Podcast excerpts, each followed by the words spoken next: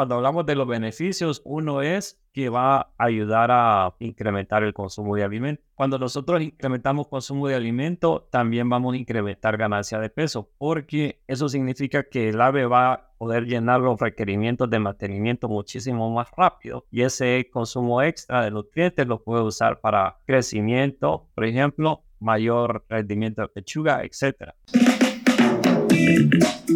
Bienvenidos a Avi Podcast, una línea directa con los principales referentes de la industria avícola. Avi Podcast solo es posible gracias al apoyo de empresas innovadoras que creen en la educación continua. El ANCO es ver crecer a nuestros animales con salud. Favor Animal Health Corporation. Animales saludables, alimentos saludables, un mundo saludable. Síguenos en redes sociales y Spotify para tener acceso a información de calidad, continua y de acceso gratuito.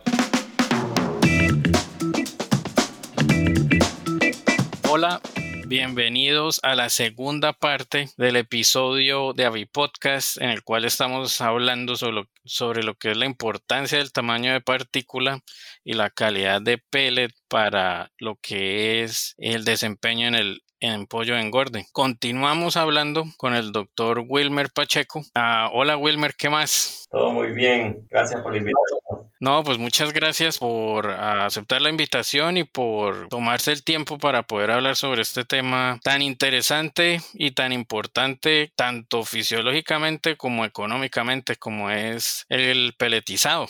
Entonces, primero que todo, la pregunta sería, ¿cuál es la ventaja de, peletizar el alimento? Bueno, antes de hablar de las ventajas, Juan David, yo creo que voy a hablar de las desventajas, porque yo siempre cuando doy las charlas, yo les digo, bueno, el peletizado es un proceso costoso y causa un montón de dolores de cabeza. Entonces, cuando nosotros vamos a una planta y este, vemos, digamos, la persona que está más estresada, normalmente va a ser la persona que está en el trabajando en la peletizadora. Entonces, la otra cosa es que hay un montón de factores que influencian calidad de pellet que están lejos o que, que no se pueden controlar por la, por la por el personal de planta, como formulación, por ejemplo, o granulometría, por ejemplo, eso ya viene definido. Pero con todo y esto, ¿no? ya les comenté que costoso, causa un montón de dolores de cabeza, hay un montón de beneficios en el, en el peletizado. Y cuando, cuando hablamos de los beneficios, uno es que va a ayudar a incrementar el consumo de alimento. Cuando nosotros incrementamos consumo de alimento, también vamos a incrementar ganancia de peso, porque eso significa que el ave va a poder llenar los requerimientos de mantenimiento muchísimo más rápido y ese consumo extra de nutrientes lo puede usar para crecimiento, por ejemplo, mayor rendimiento de pechuga, etc. También cuando nosotros peletizamos, nosotros reducimos la segregación nutricional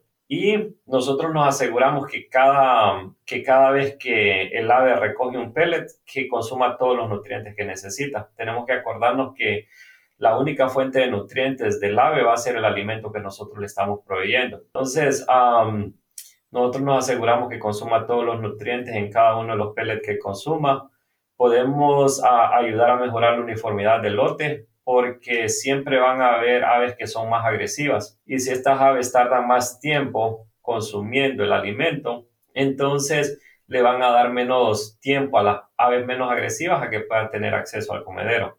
La otra parte que es importante mencionar es que también nosotros podemos reducir el, el contenido microbiológico del alimento. Entonces, eh, esto va a depender mucho de las temperaturas de acondicionamiento que estamos usando y de los tiempos de, de retención en el, en el, acondicionador. Pero nosotros hemos hecho bastantes estudios en la universidad como viendo, digamos, el efecto del proceso de peletizado en la reducción de bacterias y es un proceso que ayuda a reducir salmonella, por ejemplo, E. coli, eh, aerobios totales, etc. Uno de los digamos, de las bacterias o de la familia que no, que no la va a afectar mucho son los, eh, los clostridiales, porque los clostridiales forman esporas. Entonces, si tenemos clostridiales en los ingredientes, vamos a tener en el alimento peletizado, pero otro tipo de bacterias son, son reducidas durante el, durante el proceso de peletizado. No, muy interesante todas esas ventajas que mencionaste relacionadas a lo que es la peletización y también, como dijiste, pues importante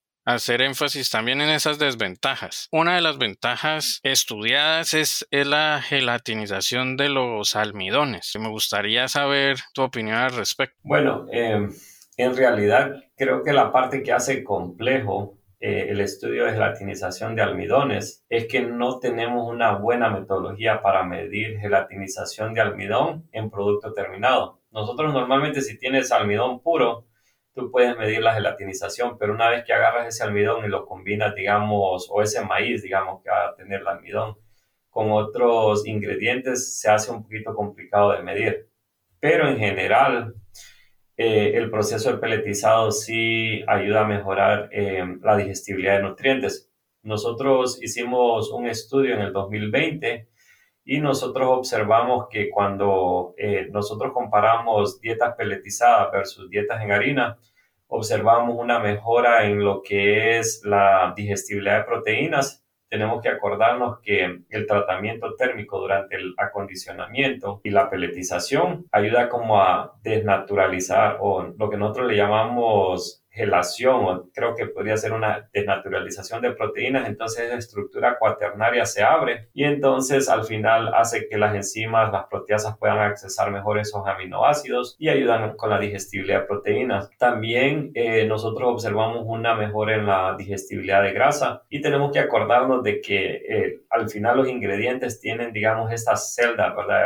o estas células donde está el aceite y cuando esa, el proceso de, de, peletizado ayuda como a fraccionar esas, esas uh, celdas o células y hace que también, digamos, las lipasas puedan ingresar mejor y puedan ayudar a, con, la, con la digestibilidad de las grasas. Cuando nosotros evaluamos lo que es la digestibilidad, la digestibilidad ileal, nosotros eh, calculamos 200 kilocalorías de incremento o de mejora cuando nosotros peletizamos. Entonces, Sí, cuando nosotros tenemos el proceso peletizado, tiene, digamos, la ventaja de la forma del alimento, como yo te decía, que asegurarnos que coman todos los nutrientes eh, en un solo, en cada bocado, reducir la segregación. Esa es la parte física, pero también ese tratamiento térmico ayuda a mejorar la, eh, digestibilidad de los nutrientes. Bueno, ¿y cuáles serían entonces los factores como más importantes para ese proceso de peletización?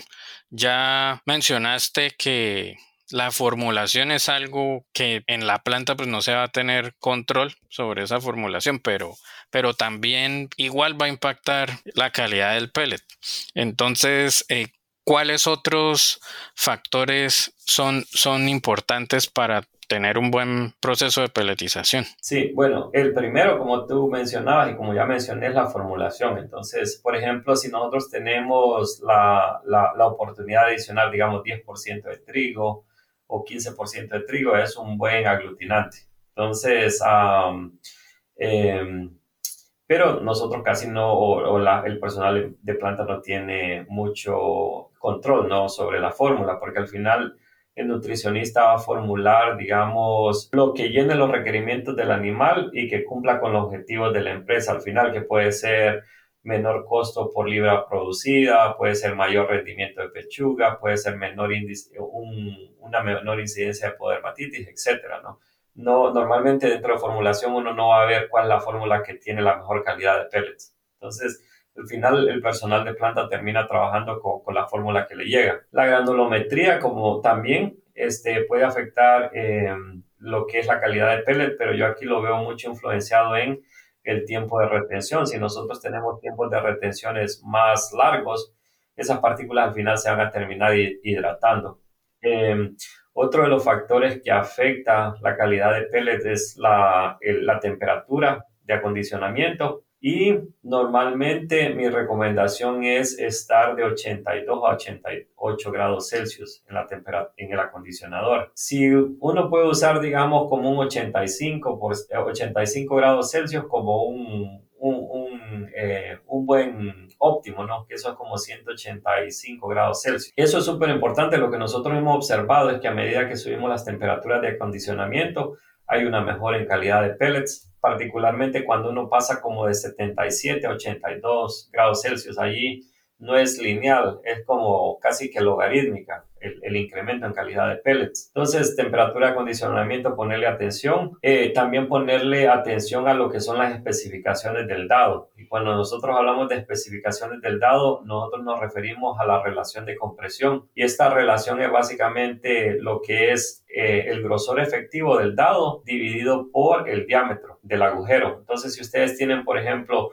un dado con un grosor de 60 milímetros, 4 milímetros de diámetro, entonces eso le da 60 entre 4, un índice de compresión de 15. Una parte que es importante aquí considerar es que las empresas también tienen que saber eh, cuál es el mayor desafío que tienen. Tienen un desafío de calidad de pellets o un desafío de producción, porque normalmente a medida que nosotros subimos el índice de compresión del dado, mejoramos calidad de pellet, pero afectamos tasa de producción. Entonces, siempre es importante saber dónde estamos parados como empresa, ¿no? Y luego, em, otro factor que es súper importante es la parte de enfriamiento de los pellets, porque algunas veces nosotros vemos el equipo como un enfriador, pero se nos olvida que también es un secador.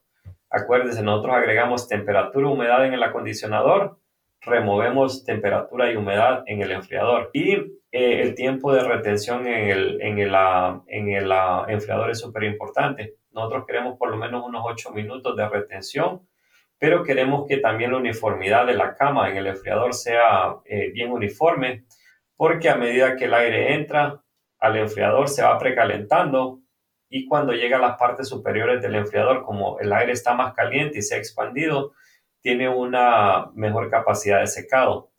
Tenemos que primero secar los pellets y después enfriarlos, porque si los enfriamos, básicamente sellamos el pellet. Y voy a tratar de usar una analogía bien fácil, digamos, especialmente para la gente de Centroamérica, cuando nosotros hacemos una tortilla, ¿no? Cocinamos un lado y luego cuando le damos la vuelta, la tortilla se infla, ¿no? Ya sellamos la tortilla, entonces todo ese vapor se quedó dentro.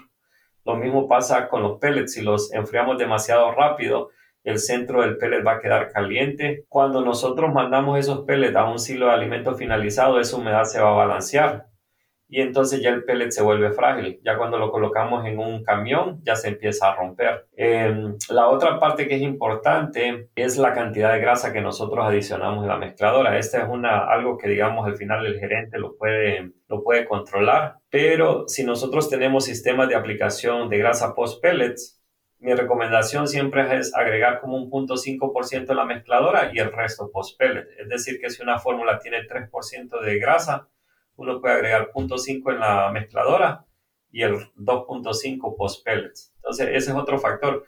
Pero igual tenemos que volver, digamos, a cuál es el mayor desafío. A medida que nosotros adicionamos más grasa en la mezcladora, mejoramos tasa de producción, pero afectamos calidad de pellet. Entonces tenemos que saber realmente cuál es el, el, mayor desafío. Hay algunos estudios también que muestran que la tasa de producción puede afectar la calidad de pellet, porque si tenemos tasas de producción muy altas, entonces el pellet pasa más rápido a través del dado. Entonces hay menos compresión. Entonces esos son como, como los factores más, más importantes. Y en el caso de la evaluación, ¿cómo se podría evaluar lo que es la calidad del pellet? ¿Qué metodologías se podrían usar? Bueno, este, aquí en Estados Unidos lo normal es usar lo que nosotros le llamamos la caja de Kansas o el, o el. Entonces, básicamente ahí lo que nosotros hacemos es que agarramos 500 500 eh, gramos de pellet enteros y los colocamos en la caja. Esa caja tiene, básicamente va a ir a, a, 50 RPM y, no, y la idea es que esa caja imita, digamos, todo el transporte de los, de los pellets desde la planta a la granja. Nosotros queremos básicamente predecir cuál es el porcentaje de finos o peles de enteros, eh, uno de los dos, ¿verdad?, enfrente del, del, del ave. Y ese método uno lo puede modificar, nosotros le podemos agregar eh, como tuercas, tornillos, etc. Es decir, que si nosotros tenemos una buena calidad de pellet, digamos la calidad de pellet de implante es 95%, pero al pollo le está llegando solo 80% de pellet enteros, entonces eso nos dice que la metodología no está prediciendo bien la calidad de enfrente del comedero. Entonces allí las empresas pueden adicionar lo que le llaman modificadores para predecir mejor. Independientemente cómo uno use, la metodología, uno eh, haga la metodología, tiene que ser constante porque es una metodología que ayuda con, con el control de calidad, ¿no? Porque uno puede ver, digamos, si subí la temperatura de acondicionamiento, cómo me afectó el resultado, si la bajé, subí la tasa de producción, etcétera, agregué más grasa en la mezcladora o menos. Entonces, como, como un control de calidad es siempre muy bueno. También eh, en Estados Unidos algunas empresas van a usar lo que nosotros le llamamos el Holmen. Y el Holmen eh, imita más lo que es un transporte mecánico. Entonces el Holmen se usa más en, en Europa.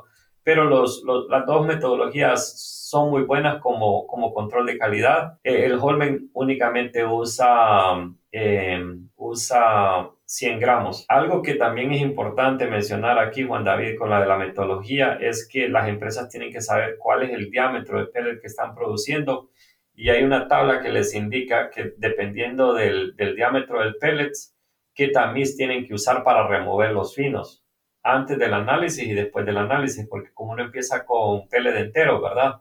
Entonces, si uno está usando, digamos, un, si está produciendo un pellet de 4 milímetros, uno puede usar un tamiz número 6 o un número 5, pero la tabla le va a indicar. Em, y eso es súper importante porque dependiendo del tamiz que uno use, uno puede como eh, subestimar o sobreestimar la, calidad de pellet que uno está obteniendo en, en planta. En el ANCO ofrecemos productos y servicios para la prevención, el control y tratamiento de las enfermedades de los animales. Cuidando de la salud y el bienestar animal, colaboramos con los productores en garantizar la disponibilidad de alimentos inocuos y de calidad para la nutrición humana. Guiados por nuestra visión de alimentos y compañía enriqueciendo la vida, ayudamos a criar animales más sanos, lo que implica gente más sana y un ambiente más sano. En el caso de ciertos ingredientes, mencionaste que durante lo que fue el doctorado trabajaron con lo que fue los DDGS y también es interesante el punto de vista a veces entre la persona que está formulando la dieta y la persona que la está preparando o finalizando ya en la, en la planta, ¿no?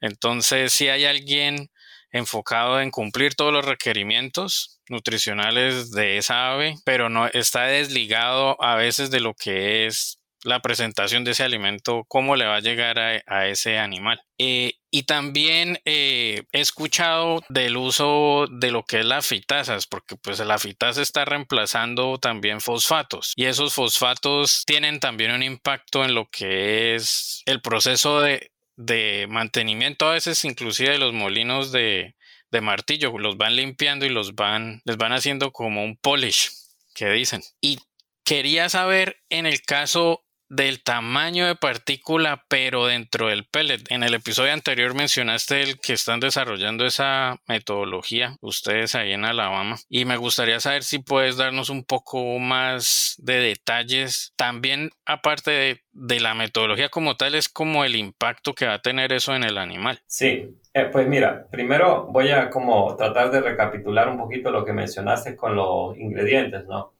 Eh, porque, digamos, cuando nosotros eh, hablamos de, de, DDGS, eh, a veces hay algunas preocupaciones que van a reducir calidad de pellets. Y yo en realidad, yo he hecho estudios que uno al final, los resultados al final son mixtos, ¿no?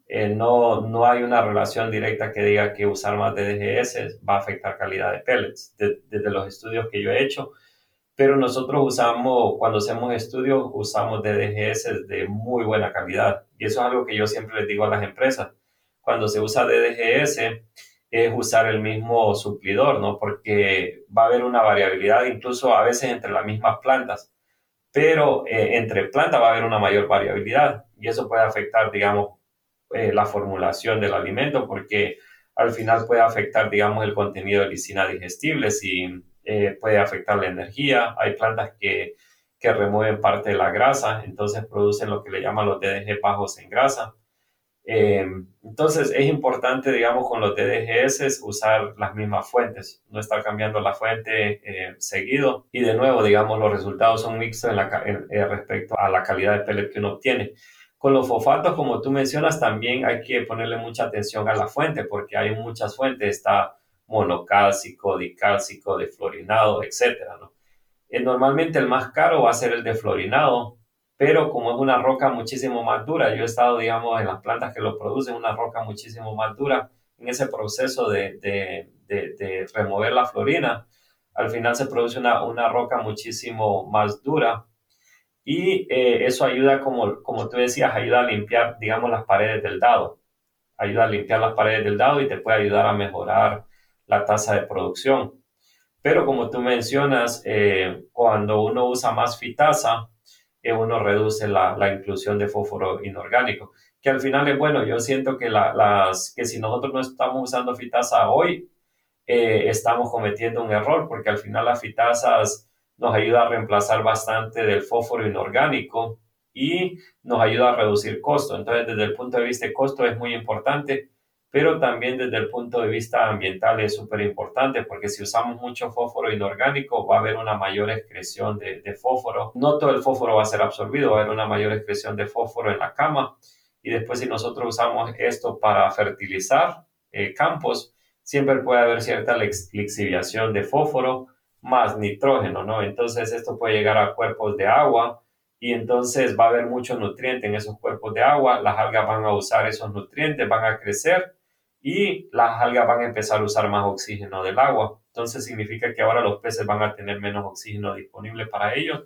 y ahí es cuando nosotros vemos en cuerpos de alga altas mortalidades. La otra parte que yo no he estudiado mucho es que, pero sé que pasa, es que a veces eh, la actividad de estas algas cambia de día a de noche. Entonces los niveles de oxígeno en el agua no, no van a ser constantes, van a cambiar entre día y noche y eso puede crear un poquito más de estrés a los peces. Entonces, el uso de fitasa muy importante, es importante que, que, que se haga. Eh, respecto al, a, la, a, lo de la metodología, mira, nosotros, eh, esa metodología nos llevó como unos dos años y intercambiando ideas, ¿no? Hasta que llegamos a, la metodología que tenemos actualmente. Básicamente, la metodología que tenemos actualmente es que nosotros agarramos 120 gramos de pellet enteros y luego hidratamos esos pellets en agua tibia a 45 grados Celsius. Las partículas se separan y eh, eso es lo que, digamos, lo que pasaría en el buche del ave.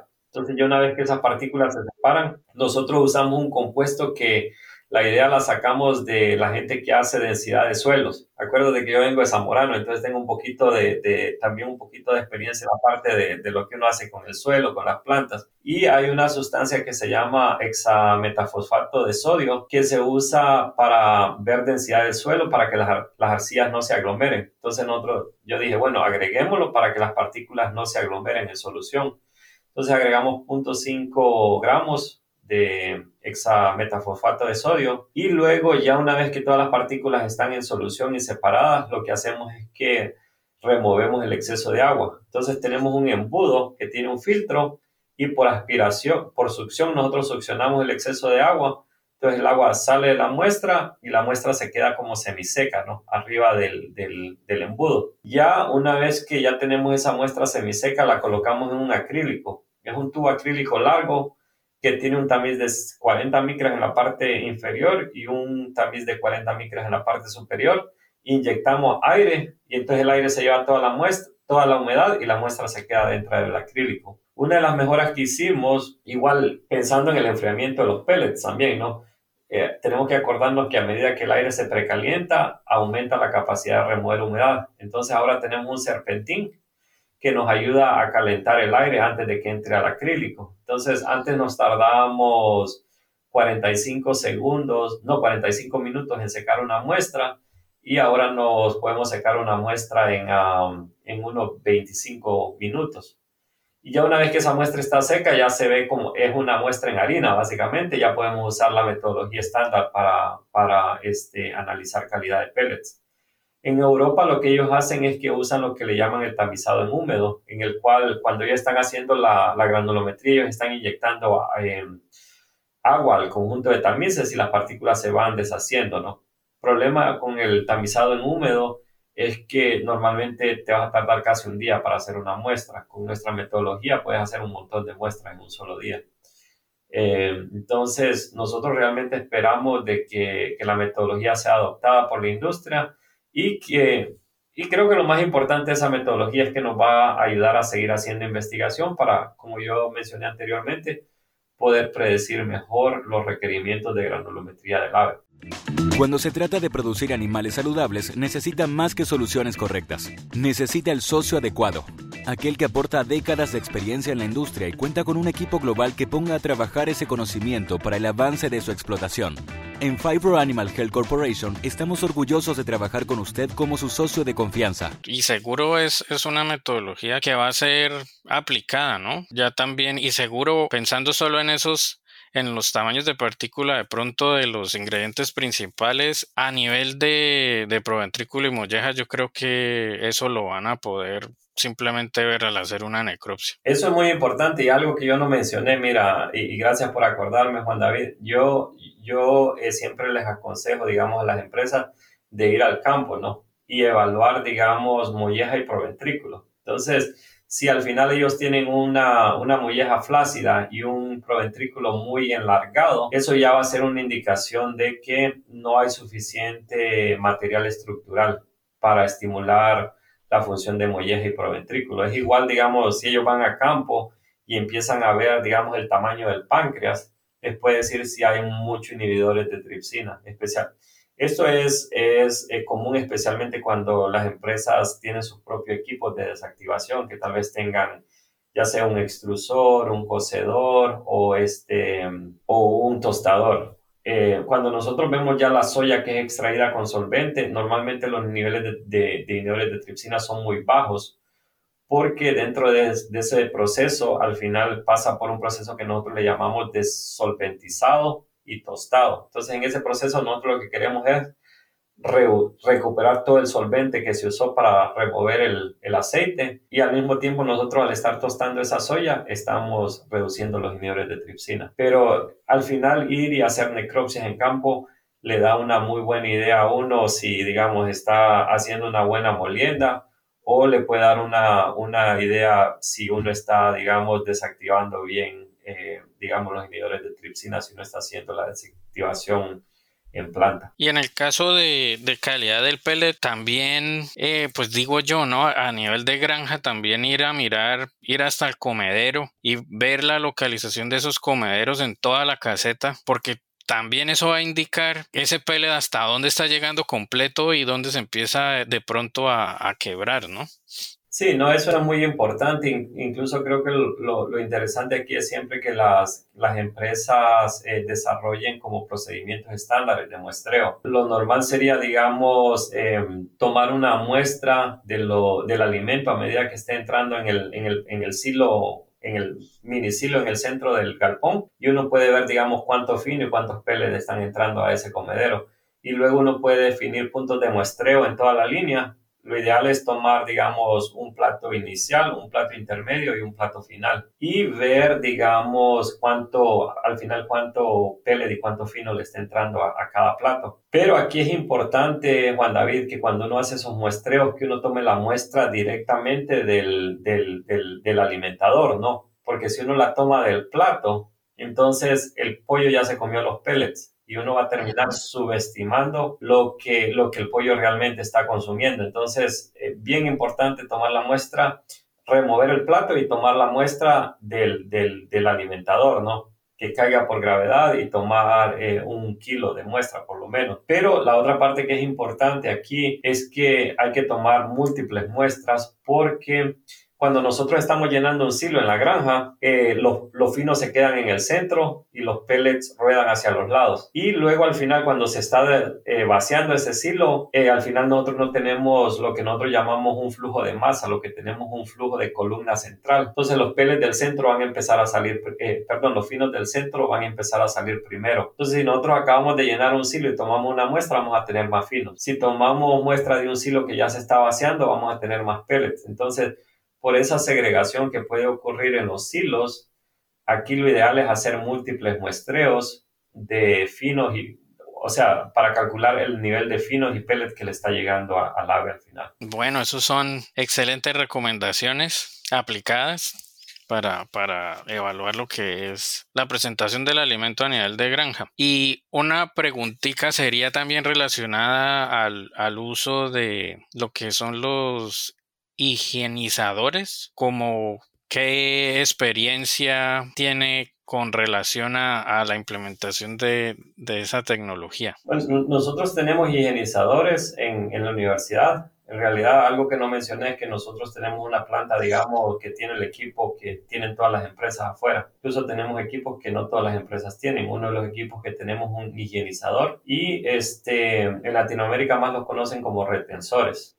Entonces, básicamente es un eh, equipo que te ayuda a incrementar el tiempo de retención del alimento, incluso hasta 6 minutos. Y estos equipos se usan eh, principalmente para, para control de salmonela. Las plantas, digamos que están bien enfocadas en producir alimento completamente libre de salmonela, lo van a usar. Nosotros nos da más flexibilidad porque como podemos cambiar los tiempos de retención, nos ayuda a a hacer más pruebas, digamos, de estabilidad de salmonela durante el procesamiento térmico. Podemos ver estabilidad de enzimas durante el procesamiento térmico, de probióticos, porque podemos ir cambiando los tiempos de retención y podemos ir viendo cómo el aditivo se va, se va comportando. En realidad no hay muchas empresas que yo conozca que tengan eh, retensores muy buenos, como te digo, para control de salmonela para mejorar calidad de pellet yo no he visto tanto, tanta mejora porque nosotros hemos probado hasta tres minutos de tiempo de retención y no nos da una mejora de calidad de pellet comparado con un minuto.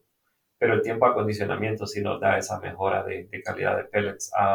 pero sí es un, es un buen, buen equipo para considerar, va a depender de, de los objetivos de cada empresa. Bueno, Wilmer, y ya para terminar, vamos a llegar a lo que es la sección de la nominación. Y me gustaría saber qué persona recomendaría usted para que hablara con nosotros en un futuro episodio de la Bipodcast para que comparta el conocimiento que tenga con nosotros y con toda la audiencia que nos esté escuchando? Pues es una pregunta difícil porque creo que hay un montón de, de, de, profesionales, digamos, en la, en la avicultura latinoamericana capaces de, hacer un buen trabajo y de proveer muy buena información dentro de este podcast. Alguien que yo ahorita pensaría eh, es el doctor Mario Pence que, porque el doctor Mario Pence eh, trabajó, fue profesor, ¿verdad? Entonces él tiene eh, una muy buena experiencia enseñando. Yo siempre disfruto eh, escuchando las charlas de él y él tiene mucha experiencia práctica que creo que al final eso es lo importante, ¿no? Cómo, cómo nosotros podemos primero entender cuáles son las necesidades de la industria y luego hacer la investigación práctica para al final ayudar a, resolver, digamos, o sí, a resolver esas necesidades. Entonces, el doctor Pence creo que sería un, excelente excelente candidato. Bueno, no, excelente. Ah, lo contactaremos a ver si podemos crear y realizar un episodio con él. Por ahora, pues Wilmer, muchas gracias por su tiempo, por compartir con nosotros ah, durante toda esta serie de episodios, dos, dos, dos, episodios muy interesantes que esperemos que sean muy aprovechados por, por la gente que nos escucha, productores, veterinarios, nutricionistas, y pues nos estaremos viendo. Muchas gracias. Excelente, Juan David. Muchísimas gracias por la invitación nuevamente. Cuídate mucho. Vale, nos estamos hablando. Hasta luego. Si te gustó este episodio, no dejes de compartirlo con otros profesionales para que más personas puedan tener acceso a la palabra de los principales referentes de la industria avícola.